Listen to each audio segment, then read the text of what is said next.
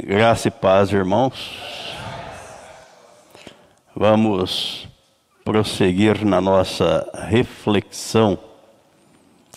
Nós estamos, fizemos um parênteses para ver o futuro, a história do povo judeu por ocasião do final da grande tribulação.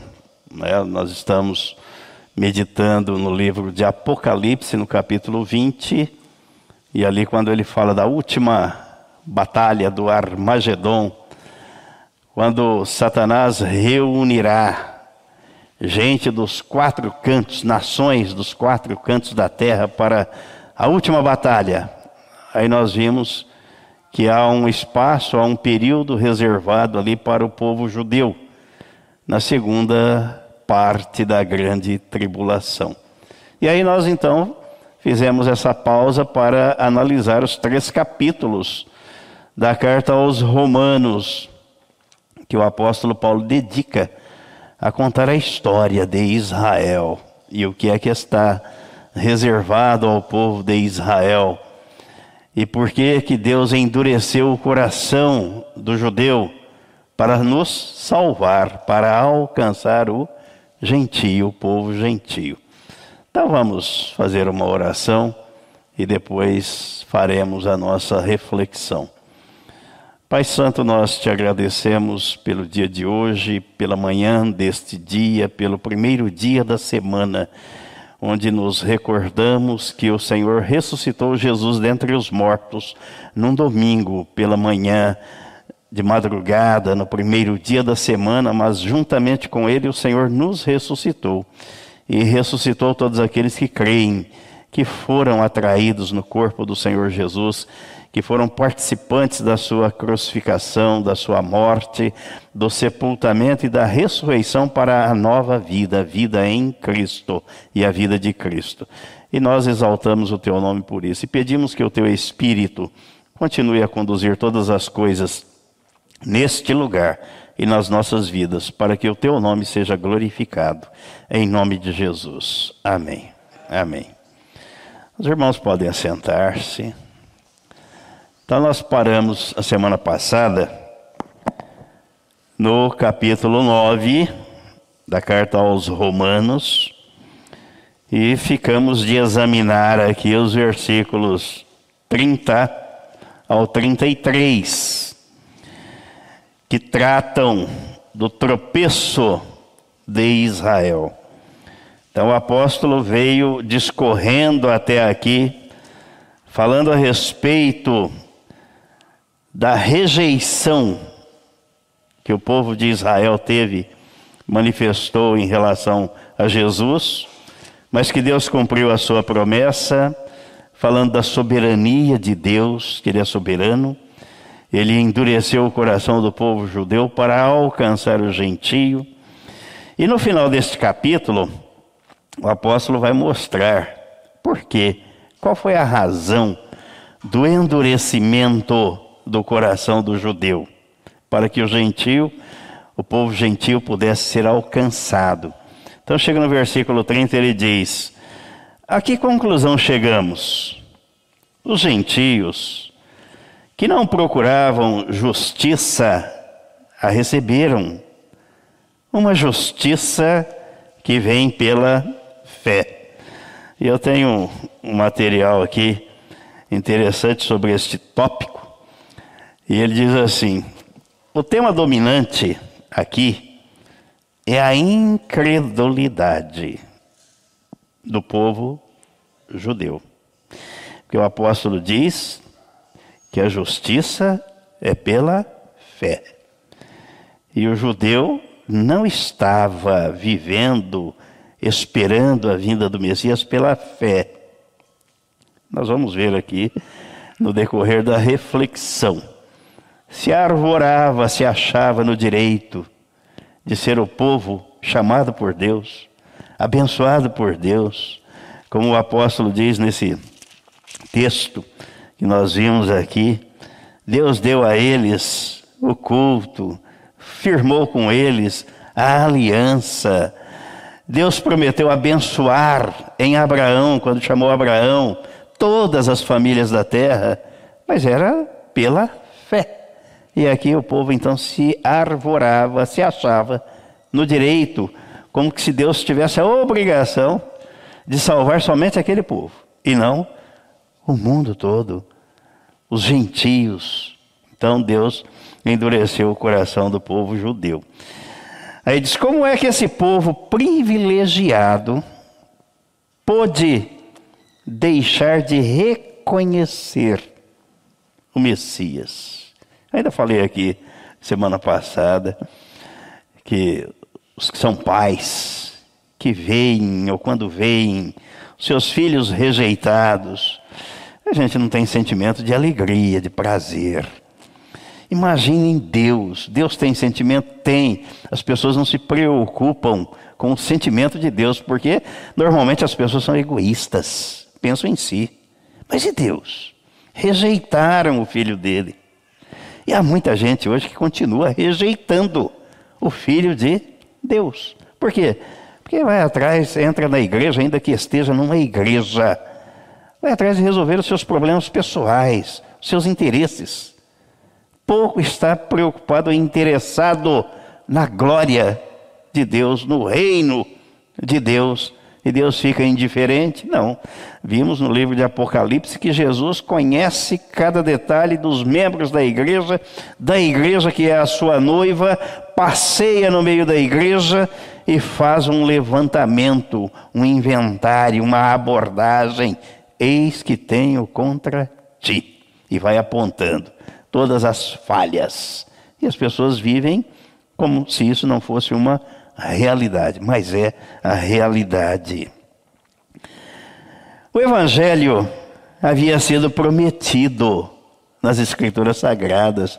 Aí nessa mesma carta aos Romanos, nós vemos no capítulo 1, nos versículos 1 e 2, o apóstolo Paulo dizendo assim: Paulo, servo do Senhor Jesus Cristo, chamado para ser apóstolo, separado para o evangelho de Deus, o qual ele havia prometido anteriormente, por meio dos seus profetas, nas Escrituras sagradas.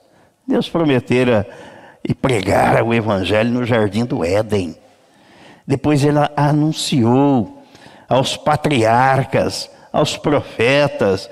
Jesus falou, caminhando na estrada de Emaús, capítulo 24 de Lucas, aqueles dois caminhantes, depois da sua morte, discutindo pelo caminho. É, já é o terceiro dia, a gente esperava que ele viesse para redimir o povo do cativeiro, libertar Israel do jogo político e econômico. Jesus chama a atenção deles, nécios, tardos de coração para crer em tudo quanto a meu respeito está escrito no livro de Moisés, nos Salmos e nos profetas. As Escrituras vinham anunciando, desde o jardim do Éden, a vinda do Messias. E aí que eu vejo a beleza né, dos que viveram antes dele nascer. Viveram caminhando, crendo. Pitote citou aqui Hebreus capítulo 11, chamado, o texto chamado Galeria dos Heróis da Fé. Viveram crendo. Ele veio. Os que nasceram depois dele vivem crendo. É pela fé. Deus não mudou o método dele. Não tratou uns de um jeito e outros de outro. O justo vive pela fé. Antes, na antiga aliança e agora na nova aliança. Por que eles não creram? Os judeus, se a boa nova é de fato o poder salvador de Deus. Primeiro do judeu, aí ele diz aqui, Romanos capítulo 1, os versículos 16 e 17, ó. Porquanto não me envergonho do evangelho, porque é o poder de Deus para a salvação de todo aquele que nele crê, primeiro do judeu, assim como do grego, visto que a justiça de Deus se revela no Evangelho. Uma justiça que do princípio ao fim é pela fé. Como está escrito, o justo viverá pela fé. Ninguém vai poder chegar diante de Deus e dizer: o senhor tratou determinadas pessoas em determinado período da história de um jeito, e depois o Senhor tratou outras pessoas num outro período da história de outro jeito. Não. Desde o jardim do Éden até o dia da volta de Cristo, o justo, aquele que é justificado, vive pela fé. Porque não foram eles os primeiros a recebê-lo. Aí, João capítulo 1 diz que Jesus veio para os seus e os seus não o receberam. Povo judeu. Mas a todos quantos o receberam, deu-lhes o poder de serem feitos filhos de Deus. Os que não nascem da carne e do sangue. Filho de Deus não é quem nasce pelo nascimento natural. Filho de Deus é aquele que nasce pelo segundo nascimento, novo nascimento, crendo que foi incluído no corpo do Senhor Jesus, que ele veio para atrair a si os pecadores, trocar a natureza, dar um novo coração, riscar a filiação do diabo, dar uma nova certidão de nascimento, filho de Deus, nasceu de Deus. Como é possível conciliar essa atitude de rejeição do povo com a aliança de Deus e as suas promessas. De que maneira a conversão dos gentios, assim como a missão singular do apóstolo Paulo, o apóstolo dos gentios, se enquadra nos planos de Deus? Qual seria o propósito de Deus para o futuro deles? Tanto judeus como gentios. Cada capítulo trata de um aspecto diferente da relação de Deus com Israel, com o passado, com o presente e com o futuro. O fracasso de Israel, esse capítulo 9 que estamos vendo aqui, de Romanos. O propósito da eleição de Deus, a culpa do próprio povo israelita, capítulo 10. O desapontamento de Deus com a desobediência do seu povo. E depois, no capítulo 11, o futuro de Israel e o desígnio eterno de Deus. Muito bem. Então, feitas estas considerações aqui, agora nós vamos vamos analisar o que é que o apóstolo Paulo está tratando aqui no capítulo 9, versículo 30 ao 33. E o que é e por que é que o judeu ou os judeus tropeçaram? Já que ele diz no versículo 30, a que conclusão chegamos? Os gentios que não procuravam a justiça, a justiça de Deus, a receberam uma justiça que vem pela fé. Vejam só. O fracasso de Israel, as doutrinas da eleição divina e da responsabilidade humana quanto ao dom da salvação, concedido por Deus em Cristo, devem ser ambas criadas e vividas firmemente por todo aquele que é sincero diante de Deus. Aí diz o versículo 31. Entretanto, Israel, que buscava uma lei que trouxesse justiça, não a alcançou. Isso nos faz lembrar o que o mesmo apóstolo escreveu aqui na carta aos Gálatas, no capítulo 2, já que Israel estava escorado na lei. Deus tem a obrigação de nos salvar e nós somos o seu povo. Mas aí na carta aos Gálatas, no capítulo 2, nos versículos 19 e 20, e 21. O apóstolo Paulo escreveu assim: Pois por intermédio da lei, eu morri para a própria lei, com o propósito de viver tão somente para Deus. Fui crucificado juntamente com Cristo. E desse modo, já não sou eu quem vive, mas Cristo vive em mim. E essa nova vida que agora vivo no corpo, vivo-a exclusivamente pela fé no Filho de Deus, que me amou e se sacrificou por mim. Não torno inútil a graça de Deus, porquanto, se a justiça pudesse ser estabelecida em lei, então Cristo teria morrido em vão. A outra versão diz: não anulo a glória da cruz. Não anulo. A justiça não é mediante a lei, mas é pela fé, no sacrifício redentor, na obra redentora de Cristo na cruz. Voltando, Romanos 9, versículo 32. E por que não? porque não a buscava pela fé, buscava pela lei, mas como que por meio das obras. Isso é o que permeia a mente humana. As pessoas geralmente elas têm um conceito baseado naquilo que elas fazem, elas se tornam merecedoras.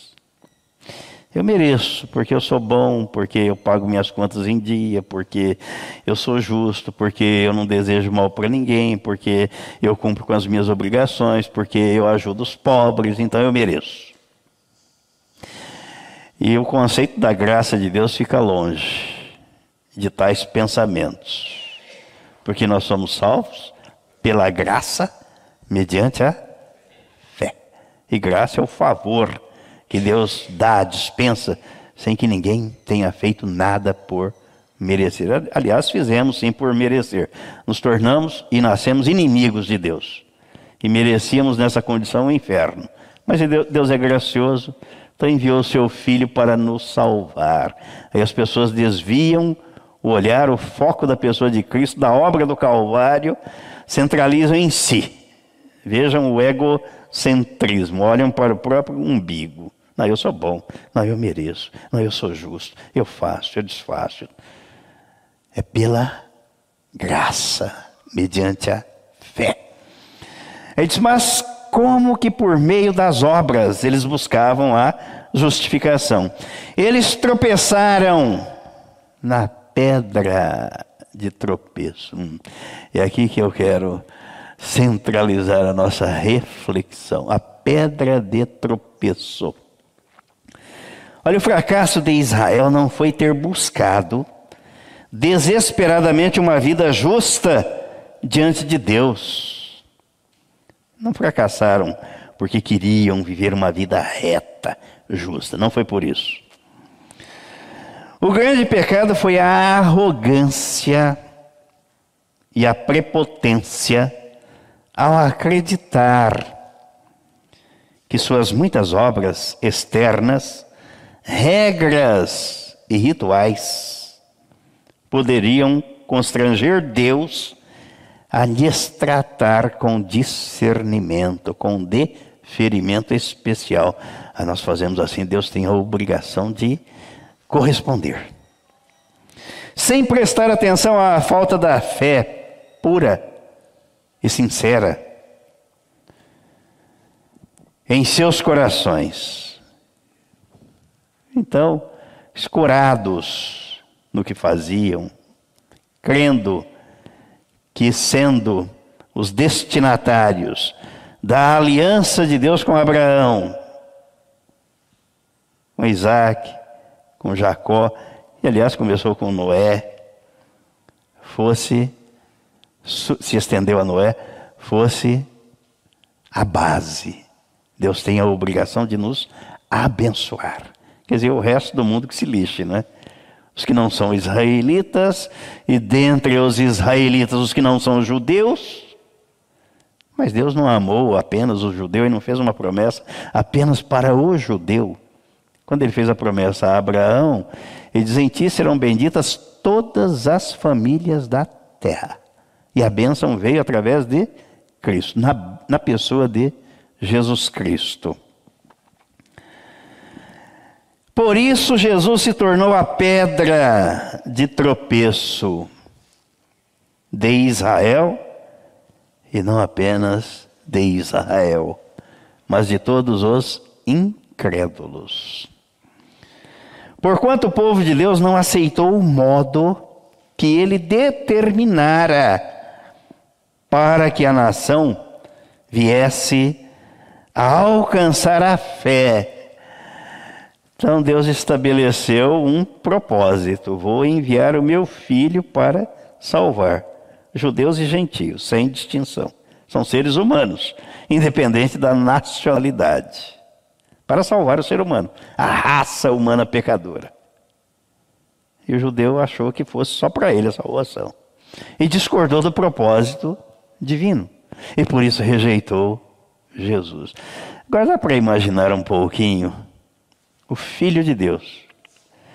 Se nós, como humanos, olhamos para as pessoas ditas, entre aspas, né, poderosas, importantes, famosas, o filho daquelas pessoas, o modo como o filho deve ser tratado.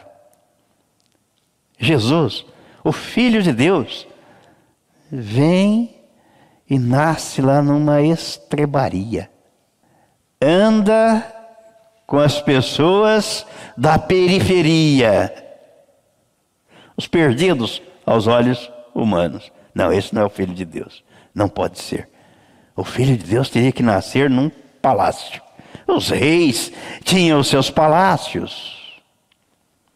Agora, esse é o filho do Deus Altíssimo, do Criador. Vai nascer numa estrebaria no meio dos animais e andar com a ralé da sociedade.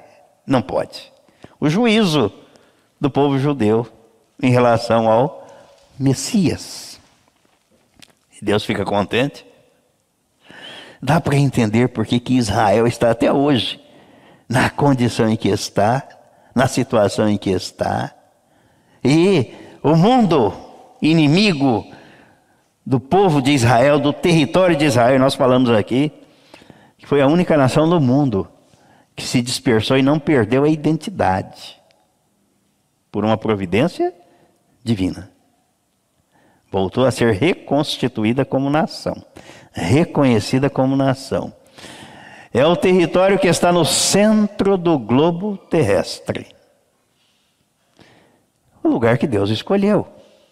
O filho dele desceu ali, nasceu ali, e virá e voltará ali. Israel está pagando, padecendo pela rejeição do Salvador. Deus não deixa nada impune. Se engana aquele que vive, pensa e age sem pensar que Deus está olhando e vai cobrar. O apóstolo Paulo diz que nós todos, todos, vamos comparecer diante do tribunal. Todos o incrédulo para receber a sentença que já foi lavrada e será executada. Da esquerda. O incrédulo. Cuidado com a esquerda. Já falei isso aqui algumas vezes. Jesus diz que os da esquerda, lago de fogo. O cristão, o salvo, para receber aquelas palavras de Jesus, Vinde, benditos de meu Pai, tomai posse do reino que vos está preparado desde a fundação do mundo. Tomar posse. Mas haverá uma prestação de contas. Haverá uma prestação de contas. Então, viver indiferente a Deus é um risco que a pessoa assume, corre e desastroso. Porque haverá o dia da prestação de contas. A fé e a justificação. Confiando em seus próprios métodos e obras, Israel rejeitou o Filho de Deus, o Messias prometido. Então, nós vamos ver aqui que eles tropeçaram porque se escoraram na justiça própria, nos próprios méritos. E Deus está dizendo: não é pelas obras, não é pelos próprios méritos, é pela graça, é pela fé. Pedro, vamos examinar o que Pedro diz aqui na primeira carta, primeira carta, capítulo 2, versículo 4 ao 8. Achegando-vos a Ele, a pedra viva, rejeitada pela humanidade. A gente vai lendo e vai lembrando, né? Capítulo 1 de Romanos, versículo 18 em diante, o apóstolo Paulo diz que a ira de Deus se manifesta do céu contra toda impiedade e perversão dos homens, a ira. O quê? Rejeitaram, a humanidade rejeita o seu filho. Mas eleita e preciosa para Deus, é rejeitada pela humanidade, é, mas para Deus, eleita, preciosa. Olha, o mundo incrédulo rejeita o verdadeiro Deus e a seu filho desde a antiguidade, esculpindo e cultuando objetos em forma de deuses inanimados. Deus tirou o povo do Egito, do cativeiro. Moisés subiu ao monte para receber a tábua, os dez mandamentos. Quanto tempo ele ficou lá? 40 dias. Desceu, o povo estava adorando um bezerro, já tinha feito um bezerro de ouro, uma imagem, adorando. Mas como pode ser tão estúpido o ser humano? Pegaram as joias, né? O ouro ali da comunidade, da coletividade, fundiram o bezerro, estavam adorando o bezerro. Mas como pode ser tão estúpido? Esquecer assim pouco tempo que havia saído do Egito pela mão poderosa de Deus, porque eles não podiam enfrentar o exército de Faraó. Deus havia aberto o mar vermelho, passaram a pé enxuto. 40 dias depois, adorando o bezerro. E essa estupidez se propaga. Né? Vem se propagando ao longo da história da humanidade. Então pegam lá, pega lá um pedaço aquele que o profeta Isaías denuncia no capítulo 43, 44, né? Pega lá um pedaço de madeira, esculpe um Deus, se ajoelha, dirige a sua oração. E o profeta Isaías está dizendo: o coração está tão enganado que ele não é capaz de raciocinar assim. Não é mentira isso aqui? Em que eu acredito? O que, que esse pedaço de madeira, de barro, de gesso, de pedra pode fazer por mim. Não é mentira. Está enganado. Mas o apóstolo Paulo diz na segunda carta aos Coríntios, capítulo 4, 4, né? O Deus deste século, o diabo, cega. O entendimento, não é os olhos não, o entendimento. Porque para a cegueira do olho até tem remédio, aí tem cura, né? Mas o entendimento é só pela graça de Deus. Olhem. Os cristãos, entretanto, aos cristãos, entretanto, Deus revelou seu Filho como a pedra que vive e tem o poder de doar vida a todos quantos o recebem como Senhor. A pedra é a pessoa de Cristo, o Filho de Deus a pedra viva é a palavra, é o evangelho, é a água viva, é o pão vivo, é o caminho, é a verdade e é a vida. E as pessoas rejeitam. Mas o mundo é assim, a história está aí. Vivemos dias assim. Fizeram isso, trocaram um bandido, um assassino, um malfeitor por Jesus. Não, nós queremos que Jesus seja crucificado. E queremos ver Barrabás livre. Hoje a história está se repetindo no nosso país. Barrabás, queremos Barrabás. São ladrões, são ignorantes, são incrédulos. Não há outra explicação. Versículo 5. Vós também, como pedras vivas, sois edificados como casa espiritual, com o propósito de ser de sacerdócio santo, oferecendo sacrifícios espirituais, aceitáveis a Deus, por meio de Jesus Cristo. Por isso que aquele louvor que nós temos aí, que ele fala que eu quero viver como casa de Deus. Aqui ele está, e é o certo, como casa de Deus. Nós somos os regenerados, aqueles que creem que estão em Cristo e Cristo neles, são casa espiritual, onde a Trindade habita. Habita nas quatro paredes. Então, aqui é o lugar, é, Jesus disse que esse aqui é o lugar chamado casa de oração. Casa de oração. A habitação da Trindade é a vida regenerada, o coração trocado, a natureza divina implantada ali. Ali a Trindade habita. Aí Jesus disse que onde tiver dois ou três já deu o quórum. Ele está no meio. Não precisa ter 500 ou mil pessoas, não. Tem dois, três, tá bom, já deu o quórum. A Trindade habita ali. Lógico que o nosso desejo deve ser o desejo de Deus, de ver pessoas sendo alcançadas. Mas não adianta ter uma igreja cheia de gente vazia. É preferível ter uma igreja vazia de gente cheia da Trindade, cheia de vida espiritual. Os cristãos são pessoas geradas pela pedra viva por Cristo. Possuem as características da matriz, ele é a pedra, eu estou firmado na rocha que é Cristo. Quais são as minhas características? Tem que haver a linha divisória, nós precisamos estabelecer isso na nossa vida, antes e depois.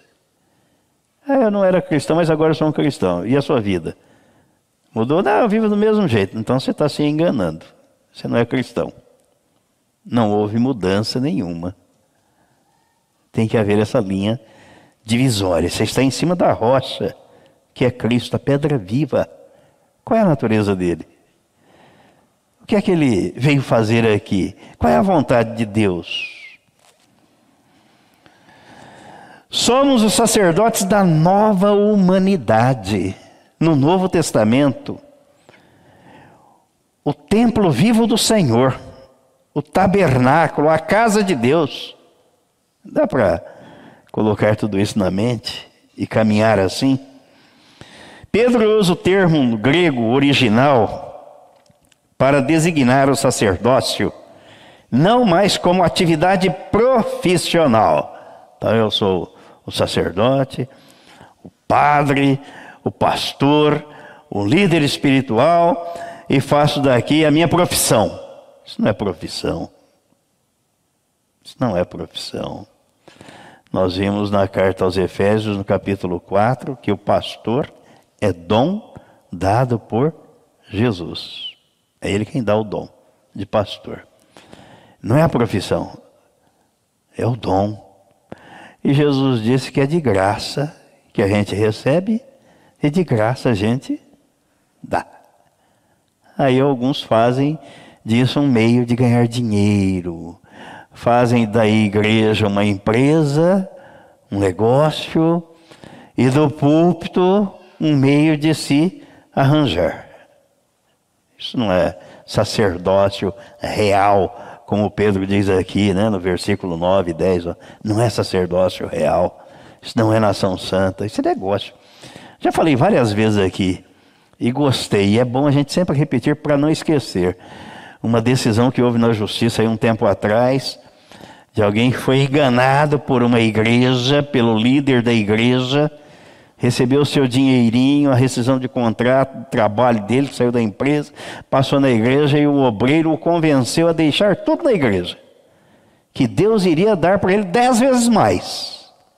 Mas em casa não tinha nada para ele comer, a mulher estava grávida, né? E agora desempregada. Vocês acham que isso é coisa de Deus? E ele se sentiu enganado, trapaceado com razão. E foi à justiça.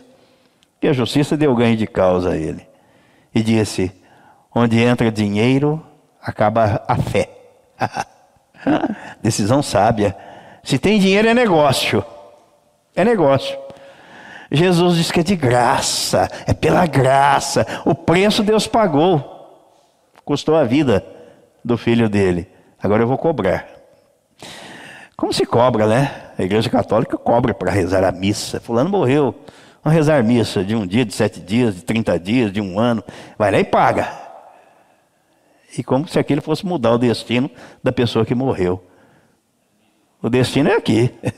Escolhe hoje. A vida ou a morte, a bênção ou a maldição, escolhe. Hoje, depois de morto, você não vai escolher mais nada. E ninguém vai mudar a tua sorte. Porque Jesus contou a, a parábola lá daquele homem rico, lá, é, Lucas capítulo 16, e daquele homem pobre. O rico não tinha tempo para nada. O pobre não tinha nada, tinha tempo para tudo. E morreram. Só que o rico foi parar no inferno e estava atormentado. Foi Jesus quem contou. Porque algumas seitas aí não acreditam na existência do inferno. Aliás, na igreja católica não existe inferno, sabiam disso? Não tem inferno. Porque pre prestem atenção.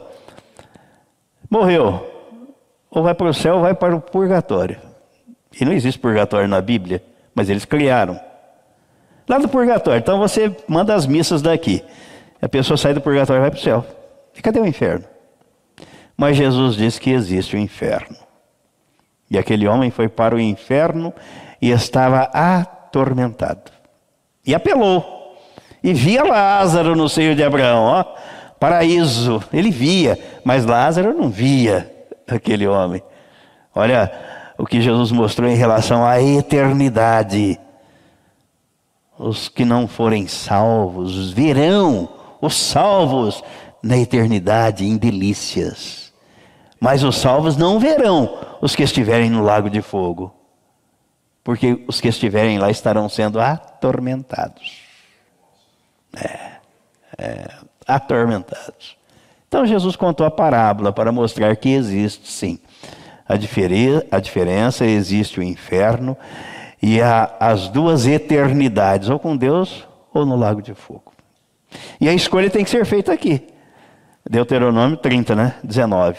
Escolhe a vida, Cristo, para que vivas tu e a tua descendência. Escolhe a vida. E as pessoas preferem o caminho da morte. Preferem a morte.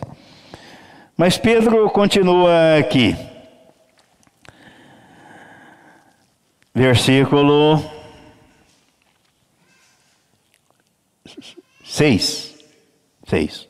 Porquanto, assim está registrado na Escritura: Eis que ponho em Sião uma pedra angular, escolhida e preciosa. E aquele que nela deposita sua confiança, jamais será envergonhado. Jesus não envergonha ninguém. Jesus não decepciona ninguém. As pessoas se decepcionam umas com as outras, com a instituição, com a organização, mas com Jesus não. Por isso que não é desculpa, né? Alguém falar, ah, não vou mais à igreja porque estou decepcionado. Com quem? Com Deus? Ele não decepciona ninguém. Pedro deixa claro que a pedra angular determina todo o projeto bem como a orientação do desenvolvimento da construção. E não é ele, Pedro. Porque Jesus não disse que edificaria a sua igreja sobre Pedro, mas sobre si, sobre a sua obra. E nem qualquer outro líder religioso, mas a pessoa de Cristo, a pedra viva.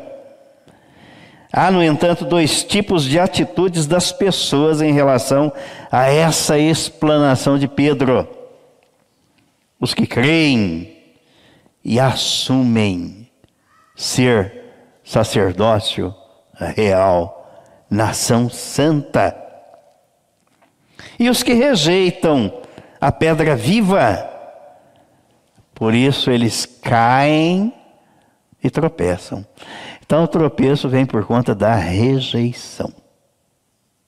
Por isso que o apóstolo Paulo está dizendo que eles tropeçaram, os israelitas, tropeçaram na pedra de tropeço, porque rejeitaram a pessoa de Cristo. Pedro continua aqui, versículo 7. Assim sendo, para vós, os que credes, ela é preciosa. Mas para os que não creem, a pedra que os construtores rejeitaram tornou-se a principal, a pedra angular. Tem uma versão que fala pedra de esquina, né? É só olhar o canto. Olha o cantinho lá, uma parede para cá, outra para lá. Ali está fincada ali uma broca, né?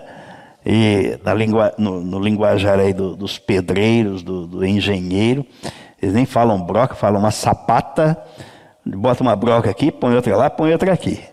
E desce a gaiola de ferro e enche de concreto. Por quê? Porque não tem jeito da parede para lá, nem para cá, nem balançar. Fica firme. Pedra angular, pedra de esquina. Esta é a pedra de construção do edifício espiritual. Cristo. Versículo 8. E pedra de tropeço e rocha de causa, e rocha que causa a queda. Porquanto aqueles que não creem tropeçam na palavra por serem desobedientes. Todavia, para isso também foram destinados. Opa! Aí entram os defensores da doutrina da predestinação e dizem assim: Deus destinou uns para a salvação e destinou outros para a condenação. Misericórdia, Deus não fez isso. O capítulo 9 de Romanos, ele foi muito claro quando ele fala da soberania de Deus, da soberania de Deus. Deus é soberano, Deus é onisciente, onipresente e onipotente antes da criação do mundo, ele já sabia quem ia e quem vai crer. Até a última pessoa que vai nascer nesse planeta. Ele sabe se ela vai crer ou não. Ele sabe. E o que ele destinou, olha, aquele que crê, salvação. Aquele que não crê, condenação. Ele não está destinando ninguém, porque Jesus veio para todos. Quando for levantado na terra, atrairei só os bonzinhos. Só aqueles que vão acreditar. Não, atrairei todos. Mas nem todos creem. Então as pessoas, até nisso o diabo cega o entendimento, né? Para lançar a culpa sobre Deus. Ah, Deus é culpado. Ó. Não salvou fulano, mandou para o inferno. Ou a pessoa vive assim porque Deus tem culpa. Hum, você escolhe. Esses dias eu respondi a uma pessoa e respondi exatamente isso. A gente faz as escolhas. E é interessante que nem sempre na hora das escolhas a gente chama Deus para participar delas, né? Senhor, estou com um problema para resolver ou uma decisão para tomar. Gostaria de ouvir a sua voz. E a voz dele está aqui na palavra. Está aqui. O que, que o senhor me orienta? Qual, qual é a recomendação que o senhor faz para mim? Dificilmente as pessoas fazem isso, esse exercício. Vou chamar Deus, vou consultar Deus. Mas aí o desastre vem e Deus parece que é culpado, tem a obrigação de resolver o problema, que é a pessoa arranjou. Agora Deus é obrigado. Não, não é assim que as coisas funcionam. Não é assim. Fazem as escolhas. Vamos ver aqui no livro de Atos, Atos, capítulo 4, ainda sobre a pedra de tropeço que Israel tropeçou e muita gente tropeça ainda hoje por conta da rejeição. Atos capítulo 4, no versículo 11. Pedro está dizendo aqui: Este Jesus é a pedra que foi rejeitada por vós, os construtores, a qual foi posta como pedra angular. Os primeiros cristãos enfatizavam em suas pregações e ensinos o cumprimento das profecias. Por que, que está dizendo que Jesus é a pedra angular? Porque lá no Antigo Testamento, com certeza, nós vamos encontrar um texto dizendo que seria assim, apontando para a pessoa de Cristo. Eles enfatizavam em suas pregações os ensinos e o cumprimento das profecias do Antigo Testamento sobre a vida e a obra redentora de Jesus Cristo, o Messias. O próprio Jesus havia citado e a sua ressurreição e sua ressurreição estabeleceu um novo, um novo templo. Então, na antiga aliança era o tabernáculo, depois o templo, agora o templo da nova aliança. Vidas regeneradas, onde Deus habita. E por que, que na antiga aliança era daquele jeito? Porque Deus estava conduzindo o povo para mostrar como seria na nova aliança. E as pessoas não percebem isso. Templo construído sem mãos, não pelas mãos do homem. E é a habitação de Deus, o coração do ser humano salvo, trocado, a reunião dos cristãos, que é a igreja, o corpo de Cristo. Vamos ver aqui Mateus, é, vamos ver o Salmo 118, primeiro. Salmo 118, no versículo 22. A pedra que os construtores rejeitaram tornou-se a pedra angular. É, versículo 22, Salmo 118. Olha, a referência a Israel, que havia rejeitado, uma referência ao rei de Israel, que havia sido rejeitado e ridicularizado por reis mundanos que invadiram seus domínios. A expressão, a expressão hebraica original, pedra angular, significa literalmente cabeça de esquina ou pedra principal. Usa e é usada para ancorar e alinhar a esquina de uma grande parede. Se ali não for feito de forma alinhada, certinha, vai ficar tudo torta, né? Aquela parede torta, enviesada, e depois você vê os defeitos, se não for bem feito. Por isso que Jesus é a pedra de esquina, porque é perfeito. Não há imperfeição nele. Nele não havia pecado. Então não dá para conceber a ideia de um cristão dizer-se pecador. Porque se ele está firmado na rocha que é Cristo, Cristo vive nele. E ele veio para tirar o pecado do mundo. Ah, mas eu sou pecador. Cansei de ouvir isso dentro da igreja tradicional. Então, até logo que eu vou embora. Eu quero procurar a vida de retidão, de santidade e viver naquele, quero aquele que veio para me resgatar do pecado. Veio buscar e salvar o perdido. E Pedro diz que ele carregou os meus pecados na cruz, no corpo dele e depois sepultou, enterrou. E me fez ressuscitar com ele. Agora, nova criatura. Novo coração, nova natureza. Agora sim, vamos para é, Mateus capítulo 21, versículo 42. ao 44. 42 ao 44. Então Jesus lhes inquiriu: Nunca lestes isto nas Escrituras? A pedra que os construtores rejeitaram tornou-se a pedra angular. Acabamos de ler o Salmo 118. E isso procede do Senhor, sendo, portanto, maravilhoso para nós. Por isso eu vos declaro que o reino de Deus será retirado de vós. E ele estava dizendo para quem? Falando com quem? Judeu. Será retirado. Vocês estão, estão me rejeitando? Então vou passar o reino para um outro povo. Ó. Será retirado de vós para ser entregue a um povo que produza frutos dignos do reino. Aí vem o apóstolo Paulo, né? Romanos 7, 4, e diz que assim nós também morremos para a lei por meio do corpo de Cristo, para dar fruto para Deus. É. E pertencemos agora a outro Senhor, outro dono, outro proprietário, porque ele pagou o preço da nossa redenção. Já que o israelita, o judeu, eu falo israelita, falo judeu, nem todo israelita é judeu, né? mas todo judeu é israelita.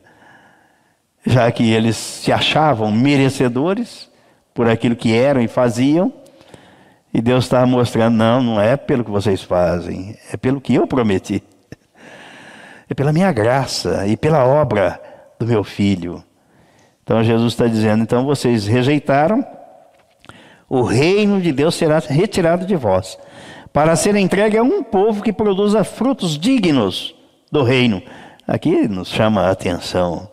Nós não fomos salvos para ficarmos de braços cruzados. Não fomos salvos para ficarmos deitados em berço esplêndido.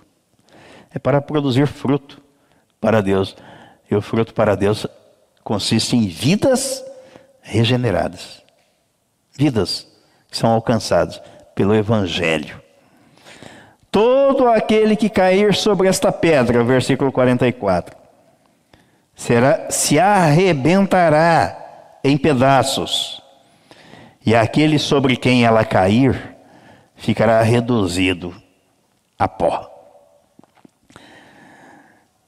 Olha, comentário aqui. Jesus é o alicerce seguro, a pedra fundamental para todos aqueles que confessam o seu nome e edificam suas vidas nele, passando assim a fazer parte do grande edifício espiritual que o apóstolo trata lá em Efésios 2, né? 19 e 20. Como pedras vivas de que Pedro trata no texto que nós vimos. Entretanto, para os que rejeitam o Senhor, recusando-se a crer em Cristo, o Messias, o prometido, se tornem pedra de tropeço e, e de condenação eterna, assim como um vaso de barro, olha a soberania de Deus. Assim como um vaso de barro se despedaça ao ser arremessado contra uma rocha, ou é esmagado ao ser atingido por uma enorme pedra. Da mesma forma virá a destruição sobre todos aqueles que rejeitarem o senhorio de Cristo. É importante notar que mais tarde os apóstolos, o apóstolo Pedro, fez questão de salientar que Jesus é a pedra, é a rocha principal, é o seu sustentador e que cada indivíduo deve crer na pedra angular para ganhar a vida eterna. Só tem mais um texto que eu quero ler para encerrarmos. Lucas, capítulo 20, versículo 17 e o 18. Porém, Jesus olhou bem nos olhos de cada pessoa e indagou: Então, qual é o significado do que está escrito? A pedra que os construtores rejeitaram, esta veio a ser a principal pedra angular. Todo o que bater contra esta pedra será despedaçado. E aquele sobre quem ela vier a cair será reduzido a pó. Assim como frágil é um vaso de barro e despedaçado ao colidir contra a rocha, e da mesma maneira o vaso se espatifa quando atropelado por esta rocha, assim virá o juízo sobre os que se opõem ao Evangelho. A sentença foi lavrada. Aguarda-se o momento da execução. E Deus está anunciando o seu juízo ao mundo. Então, aqueles que tiverem juízo, que Jesus disse, as igrejas de Apocalipse, as sete igrejas, nas sete cartas, quem tem ouvidos, ouça o que o Espírito diz às igrejas. Amém e amém.